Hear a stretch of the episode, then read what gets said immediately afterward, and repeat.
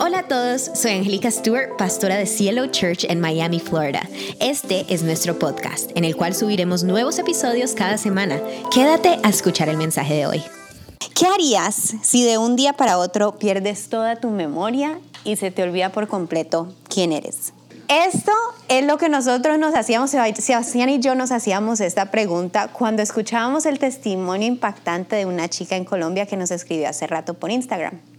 Y resulta que esta chica empezó hablándonos y contándonos que ella tenía 22 años y que hacía años había recibido a Jesús en su corazón.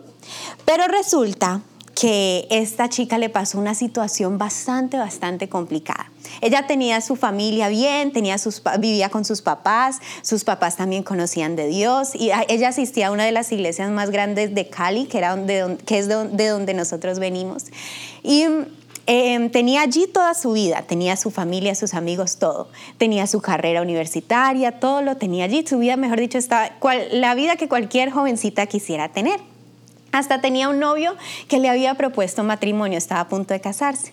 Pero resulta que a esta chica le pasó algo difícil. Se enfermó, la tuvieron que hospitalizar y en medio de esa hospitalización Em, le aplicaron un medicamento mal y esto, la consecuencia de este error fue que quedó sin memoria y de manera permanente. Esta chica olvidó todo, olvidó su familia, olvidó sus papás, olvidó quién era, olvidó qué le gustaba, qué no le gustaba, la, la forma en que era ella, todo lo que, lo que ella era como persona se le olvidó, hasta se olvidó de cómo hablar en español.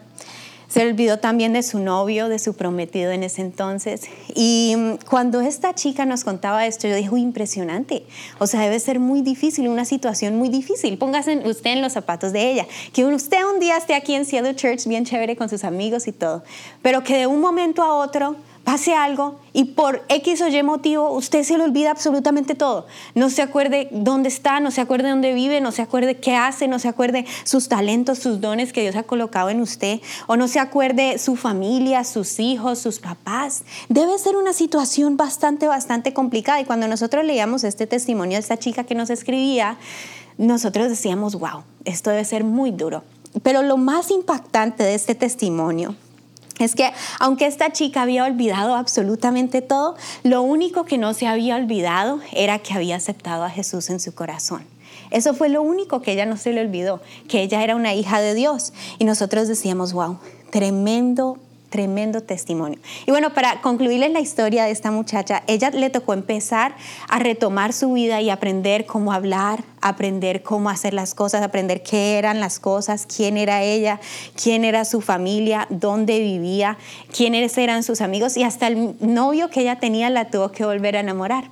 Y, cuando ella nos escribió, ella ya estaba a punto de casarse porque le había vuelto a proponer matrimonio. Entonces es una historia bastante linda, pero bastante impactante. Y a lo que quiero llegar con esto es que esta chica olvidó todo acerca de ella, menos su identidad como hija de Dios. Y muchas veces nosotros eh, nos pasa algo similar. Tal vez no, no es que nos olvidemos, no es que perdamos la memoria, sino que no entendemos en realidad cuál es nuestra identidad como hijos de Dios. Resulta que el objetivo del enemigo es precisamente este el objetivo del enemigo es pervertir, distorsionar y destruir nuestra identidad. Eso es lo que quiere Satanás. Satanás no tiene la capacidad de crear nada. Él no crea nada. El que crea las cosas es Dios. Él nos creó con nuestra identidad, con, nuestras, con nuestra personalidad, con lo que somos, quienes somos. Dios nos creó. Pero a través de los años, a través de situaciones, a través de momentos de nuestra vida, el enemigo se dedica a destruir, a distorsionar y a pervertir la identidad que Dios te dio. ¿Y cómo hace esto Satanás? Pues él lo hace de diferentes maneras, pero yo tengo aquí para compartir con ustedes tres herramientas que usa el enemigo para destruir nuestra identidad. La primera es la opinión de los demás. Si la opinión de alguien logra dañarte, hacerte amargar, hacerte ser una persona resentida, hacerte decir, no, esta persona tiene razón, yo no voy a poder, yo no sé cómo, yo no voy a poder, yo no, yo no voy, yo no, yo no tengo la capacidad, el enemigo, clic, ha logrado su objetivo. Ha, hecho chulito porque ha logrado que se distorsione y ha logrado pervertir tu identidad. La segunda herramienta que tiene Satanás es por medio de nuestros pensamientos, por medio de los pensamientos que tenemos. Entonces hay veces se levanta el enemigo y nos dice algo y eso se queda en nuestra mente. Resulta que un pensamiento que viene de parte de Dios siempre va a generar inspiración. Digan conmigo, inspiración. Eso es lo que genera un pensamiento que viene de parte de Dios, inspiración. Incluso si es un pensamiento que es para corregirnos. Si es para corregirnos, está bien. El Señor nos dice, hijo, hija, no es por ahí, no debes hacer esto, pero ese pensamiento genera inspiración en el sentido de que nos dan ganas de mejorar, en que nos dan ganas de salir adelante y verdaderamente cambiar. Pero un pensamiento que viene de parte de Satanás puede sonar algo como lo siguiente. Necesitas hacer esto para ganar el amor de Dios. O algo como esto. Eh, no vas a poder lograrlo. O no tienes las fuerzas suficientes para poder eh, cumplir lo que quieres hacer. O tal vez pensamientos como eres inútil, no eres valorado, eh, estás solo, estás sola. Cosas como estas son pensamientos que vienen de Satanás y nosotros tenemos que decidir qué hacer con esos pensamientos cuando entran en nuestra mente. Y lo tercero, y lo más importante, porque es la mayor forma en que el enemigo, eh, que el enemigo, la mayor herramienta que usa el enemigo para trastornar nuestra identidad, es por medio de nuestras palabras. Resulta que Satanás puede llegar y plantar una idea en nuestra mente. No lo vas a poder lograr, por ejemplo. No lo vas a poder lograr. Y llega el enemigo plantea esa idea y él se puede ir feliz y contento porque resulta que nosotros mismos somos los que nos dedicamos de repetir como loritos lo que el enemigo plantó en nuestra mente. Entonces él está feliz y dichoso porque nosotros estamos haciendo su trabajo por él. Entonces él dice, no, tú no puedes. Entonces, ay, no puedo. Lo pienso y empiezo a repetir, no, no voy a poder, no, no voy a poder, no puedo. Esto, esto es muy difícil, no puedo, no puedo, no puedo, no puedo. Y de tanto repetir y repetir y de repetir, se va convirtiendo en parte de nuestra identidad. Ahora la pregunta es la siguiente. Si estas herramientas y muchas más, hay muchas más herramientas que son usadas para decirnos nuestra identidad, por ejemplo, los medios de comunicación, los artistas de estos tiempos, Em, tal vez nuestros compañeros de trabajo, nuestros papás en algún momento han hablado sobre nuestra vida cosas que en realidad no son. Los jefes, el mismo diablo. Entonces, si todas estas cosas son herramientas usadas para decirme yo quién debo ser, ¿cómo hago yo para saber en realidad quién soy? ¿O cómo hago, mejor dicho, para saber quién fui diseñada para ser? Para lograrlo primero, y quiero que, que tomemos apuntes ahí, que primero tomemos apuntes de esto. Lo primero es identificando el espíritu de orfandad. Identificando el espíritu de orfandad. En esta época hay una gran cantidad de personas que crecen y se desarrollan sin el amor y la protección de sus papás biológicos. Em, y estas cosas, estas, estas faltas en su vida van generando enfermedades em, emocionales y enfermedades espirituales que hacen que para esta persona sea más difícil aceptar y apropiarse del amor y de la paternidad de Dios. ¿Por qué? Porque sencillamente como tal vez no tuvieron el mejor ejemplo en la tierra, no entienden cómo es que Dios los va a amar de una manera paternal, no entienden cómo Dios va a ser su padre. En este momento me estoy refiriendo a personas que crecen en la soledad, en el abandono y en, la separación de sus padres. O tal vez tuvieron sus padres biológicos aquí en la tierra, pero no cumplieron el rol de padres o el mejor rol que pudieron ser como sus padres. Podríamos decir que, estas personas no pueden recibir el amor de Dios fácilmente, no pueden ver fácilmente a Dios como un papá y viven bajo un espíritu de orfandad. Resulta que yo fui adoptada a los cuatro años y medio, mi mamá se conoció con mi papá y él me adoptó como legítima. O sea, mi papá adoptivo me, me adoptó legalmente, firmó los papeles, porque algunos están como así, como así que se conocieron a los cuatro años. Ellos se conocieron, mi papá adoptivo me adoptó, firmó todo y yo me convertí en legalmente una hija de, de él. Y por eso yo sé que es pasar de la orfandad de, no tener un papá a tener un papá terrenal.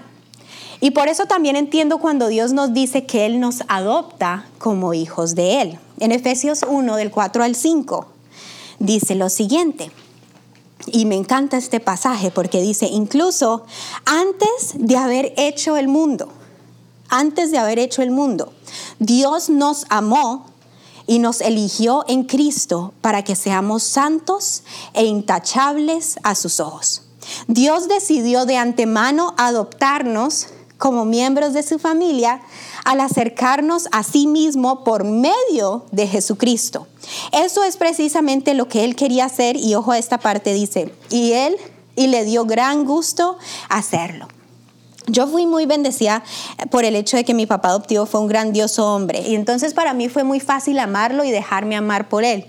Asimismo con Dios, cuando nosotros nos acercamos a Dios, debe ser para nosotros fácil dejar que Él nos ame y que Él nos abrace con esos brazos de amor paternal que, que Él tiene. El espíritu de orfandad solamente se irá, solamente desaparecerá cuando permitamos que la presencia de Dios nos abrace, cuando entendamos profundamente la paternidad de Dios. Hoy en día yo puedo concluir que yo tenía un vacío en mi corazón cuando yo estaba chiquita, porque yo quería un papá. Yo no sé si mi mamá, si mi mamá se acuerda, pero yo decía, yo quiero un papá. Y tú eres mi papá. Y me se le preguntaba a los, a los hombres, yo, tú eres mi papá, tú eres mi papá. hasta, que, hasta que en realidad llegó mi papá y él sí, yo, yo voy a ser tu papá y me adoptó. O sea, fue una cosa loca. Pero yo tenía un vacío en mi corazón de muy chiquita de poder sentir el amor paternal. Y eh, lo mismo pasa con nosotros y con Dios. Llegamos a Dios con vacíos, llegamos a Dios con muchos huequitos en nuestro corazón que tratamos de llenar con miles de cosas, con eh, tal vez con un novio, tal vez con un esposo, tal vez con eh, vicios, con alcohol, con droga, con la ansiedad, con la depresión, con X de cosas. Tratamos de llenar esos vacíos que hay en nuestro corazón, pero resulta que lo único que puede llenar eso es el amor paternal de Dios. Eso es lo único que lo puede llenar. Y algunas personas viven huérfanas de papá, pues estoy hablando en, el ámbito espiritual, porque sus vemos que sus vidas están motivadas o están eh, movidas por la inseguridad. Vemos que son personas que están movidas por los celos. Saben que los celos muchas veces es el reflejo de la ausencia de la paternidad en la vida de alguien. Eso es, eso es tremendo. Y Dios cuando llega a nuestras vidas con esa paternidad perfecta, viene a transformar eso y a quitar eso y ayudarnos a ser la, persona y con la identidad que Él nos creó para ser.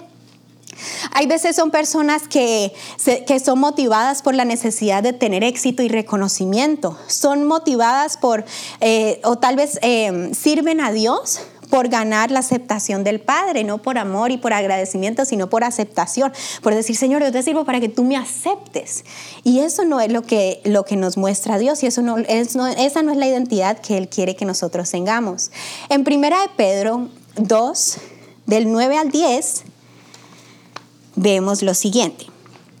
Pero ustedes no son así, es decir, ustedes no son como acabé de mencionar. Ustedes son un pueblo elegido. Digan amén. Yo soy un pueblo elegido. Son sacerdotes del rey. Son una nación santa, posesión exclusiva de Dios. Imagínense lo valioso que somos. Por eso pueden mostrar a otros la bondad de Dios, pues Él los ha llamado a salir de la oscuridad y entrar a su luz maravillosa. Antes no tenían identidad como pueblo. Antes caminábamos y no sabíamos ni siquiera quiénes éramos, solamente hacíamos las cosas porque bueno, esto es lo que se hace y ya. Pero cuando nosotros cuando nosotros Dios nos saca y nos escoge, él nos da la identidad.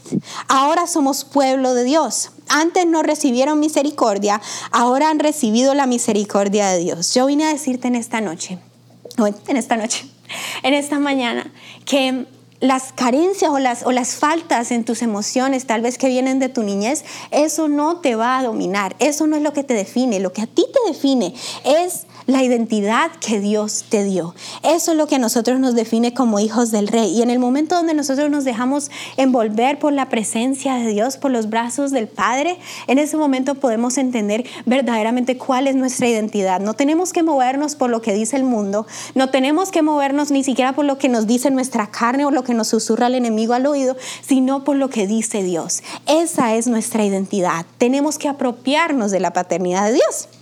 Lo segundo es confrontando quién proyectamos ser con quién somos en realidad. Si no confrontamos quién estamos proyectando ser, entonces no podremos saber quiénes en realidad fuimos diseñados para ser. Un poquito de trabalenguas ahí. Pero resulta que en ocasiones la pérdida de identidad viene desde nuestra niñez. Y por, eso creemos que lo que somos en este momento es nuestra verdadera identidad. Porque como llevamos tanto tiempo viviendo así, no han escuchado a la gente que dice, ah, es que yo nací así, yo muero así, o ah, es que yo soy así. No. Entonces resulta es que Dios no te creó así, Dios no te hizo con esa identidad, sino que como, como llevas tantos años así, entonces crees que, o sea, crees que esa es tu verdadera identidad, pero en realidad tienes un vacío, una insatisfacción en tu vida y sabes que eso, solamente, que eso necesita ser cambiado. Esto lo vamos a ver en un ejemplo bíblico, lo que les estoy explicando. Eh, en Génesis 25, del 24 al 28. Aquí vamos a ver un poquito acerca de la historia del inicio de la vida de Jacob.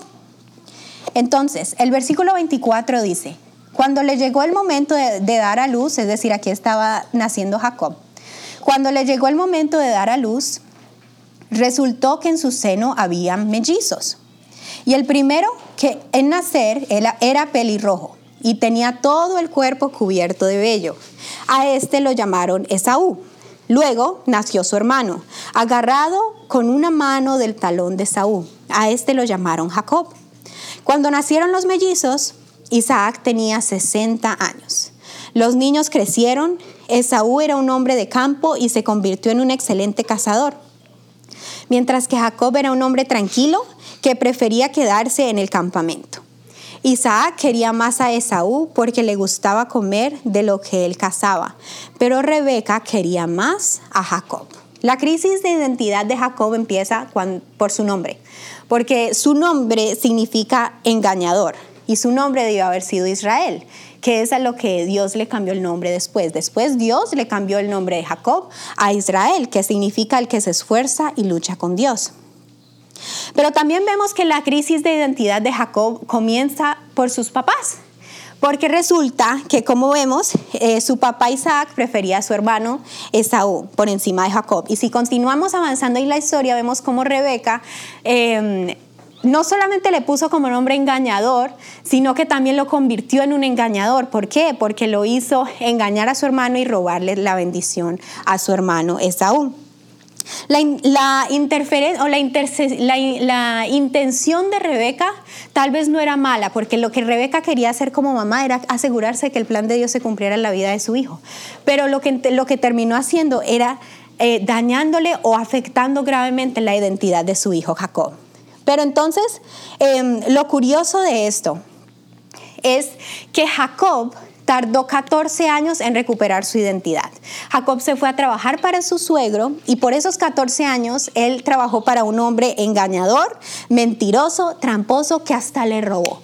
Y por esos 14 años Dios lo puso en esa posición para que pudiera trabajar con alguien que aparentemente era como él. ¿Por qué? Porque en el momento de que él empezó a trabajar con, con su suegro, él tenía un espejo delante de él.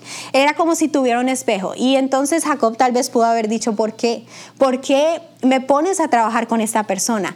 Pero hay veces, como con Jacob, Dios nos pone a trabajar con personas que tienen muchas de las características que nosotros tenemos. Nos pone o, nos pone a vivir con personas o nos pone a, eh, no sé, a tener compañeros o tener amigos que tienen muchas de las características que nosotros tenemos, pero que no nos gustan. Y precisamente Dios nos pone en ese momento y en ese lugar para ponernos delante ante un espejo y decirnos, tú no eres así. Tal vez a ti te han dicho cosas en tu vida, tal vez a ti te han puesto como nombre cosas como margeniado, margeniado, irascible, loco, loca, deprimido, em, no sé, X, Y cosa, hormonal. Muchas veces a nosotras nos ponen como nombre hormonal. Pero eso no es el diseño de Dios para nuestra vida. Eso no es la identidad que, que Dios nos dio a nosotros para ser. Nosotros no somos así. Así como Dios le cambió el nombre a Jacob, que lo convirtió de un engañador a un hijo de Dios, a Israel, a uno de los patriarcas, así puede cambiar nuestro nombre y así lo hace el Señor con nosotros. Tú no eres lo que la gente te ha puesto por nombre. Tú no eres lo que tal vez tus papás en algún momento eh, pues, nombraron sobre ti o declararon sobre tu vida. Tú no eres eso, tú eres lo que Dios ya dijo que eres. Amén.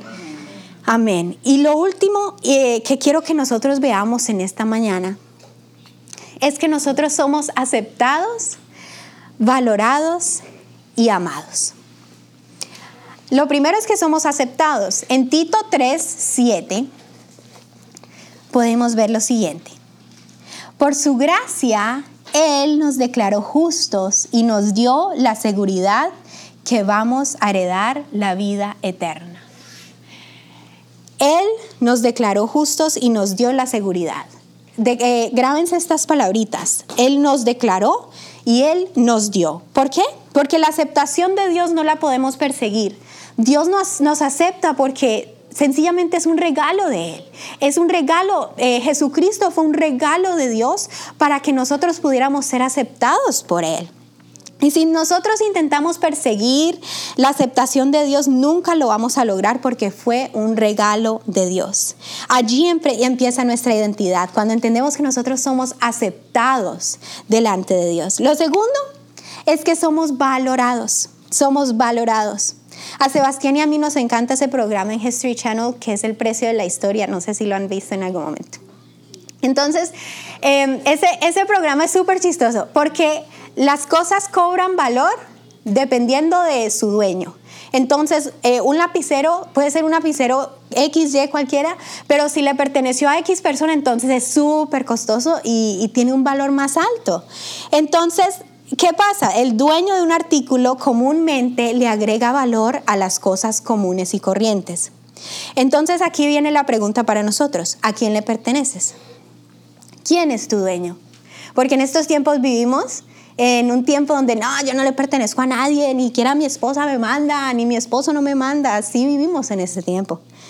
Pero la pregunta es, ¿a quién tú le perteneces? ¿Quién es tu dueño? Porque si Dios es tu dueño, créeme que tienes un valor extravagante. Créeme que tienes un valor incalculable porque eres dueño, eres, tu dueño es el Dios del universo, el Rey de Reyes y el Señor de Señores. Y en Deuteronomio 7:6 nos dice, eh, o nos lo pone de la siguiente manera, pues, pues tú eres un pueblo santo porque perteneces al Señor tu Dios. De todos los pueblos en la tierra, el Señor tu Dios te eligió a ti para que seas su tesoro especial. Imagínense qué lindo eso, que nosotros podamos ser considerados el tesoro especial de Dios. Qué bonito. Sabes que cuando Dios te mira, Él no dice, no. O sea, ¿cómo voy a hacer este man? O sea, ¿qué estaba pensando cuando hice este mano? Ahí sí la embarré cuando construí este mano, cuando, cuando ensamblé a este tipo. No, ahí sí la embarré. Él no piensa así. Devolvámoslo, sí, cambiémoslo.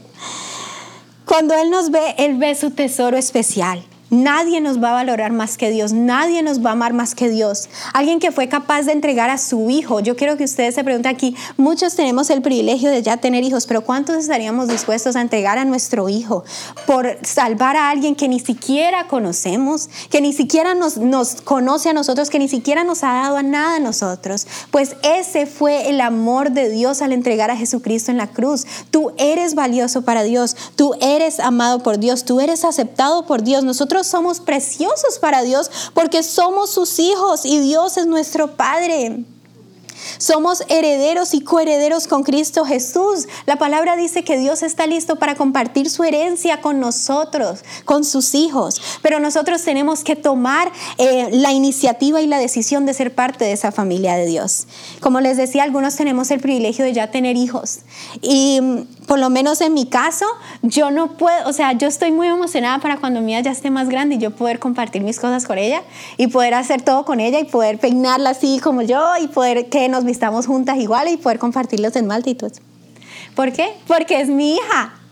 Porque es mi hija y yo la amo. ¿Cuánto más el Dios del universo está dispuesto a compartir todo con nosotros? Por eso me encanta tanto este, este versículo, porque dice, el primero que estábamos mirando, porque dice así en Efesios, en Efesios 1, del 4 al 5, el final dice, y le dio gran gusto hacerlo. Le dio gran gusto adoptarnos. Tú no eres una carga para Dios. Tal vez para tus papás fuiste una carga o fuiste rechazado o, fuiste, o, ellos dijeron, no, este chino, no, qué pereza este chino, no, no, no, no, ¿qué vamos a hacer? No, para Dios no es así. A Él le dio gran gusto aceptarnos en su familia y adoptarnos como hijos de Él. Y yo quiero que ustedes entiendan estas, estas últimas cosas acerca de que somos también amados por Dios. En Jeremías 31.3 Dios nos recuerda lo siguiente.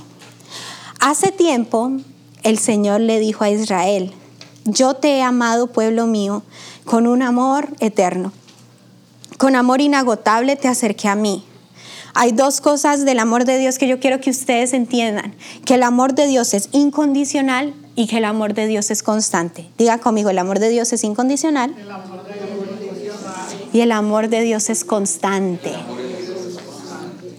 No es como que, ay, te amo si tú haces esto, que es como nosotros los seres humanos amamos, porque es que nosotros estamos llenos de pendejadas. Pero Dios no es así.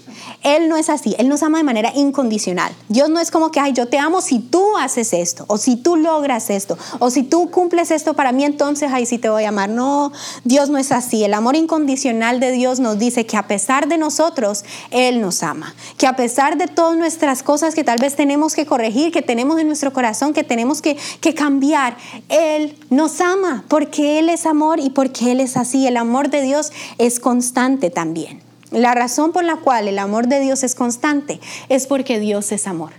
Y Dios es eterno, Dios es principio y fin. Es decir, que el amor de Dios es también eterno, es principio y fin.